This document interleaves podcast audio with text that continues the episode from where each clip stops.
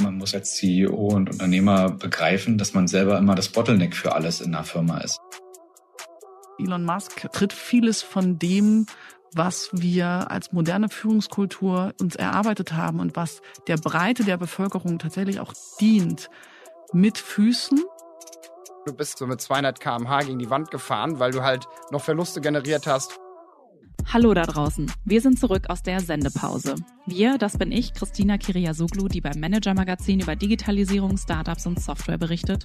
Und das ist mein Kollege Marc Böschen, Experte für die Kapitalmärkte.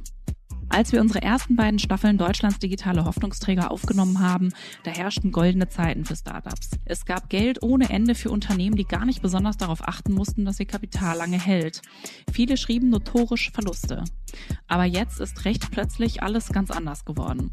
Es geht nicht mehr um Wachstum um jeden Preis, sondern um Profitabilität. Wie sie ihre Geschäfte trotzdem groß, wichtig und mächtig machen wollen, dazu habe ich bekannte Köpfe aus der Tech-Szene interviewt. Am 16.11. geht es los, jeden Mittwoch erscheint eine neue Folge und ich freue mich, wenn Sie wieder dabei sind. Bis dann.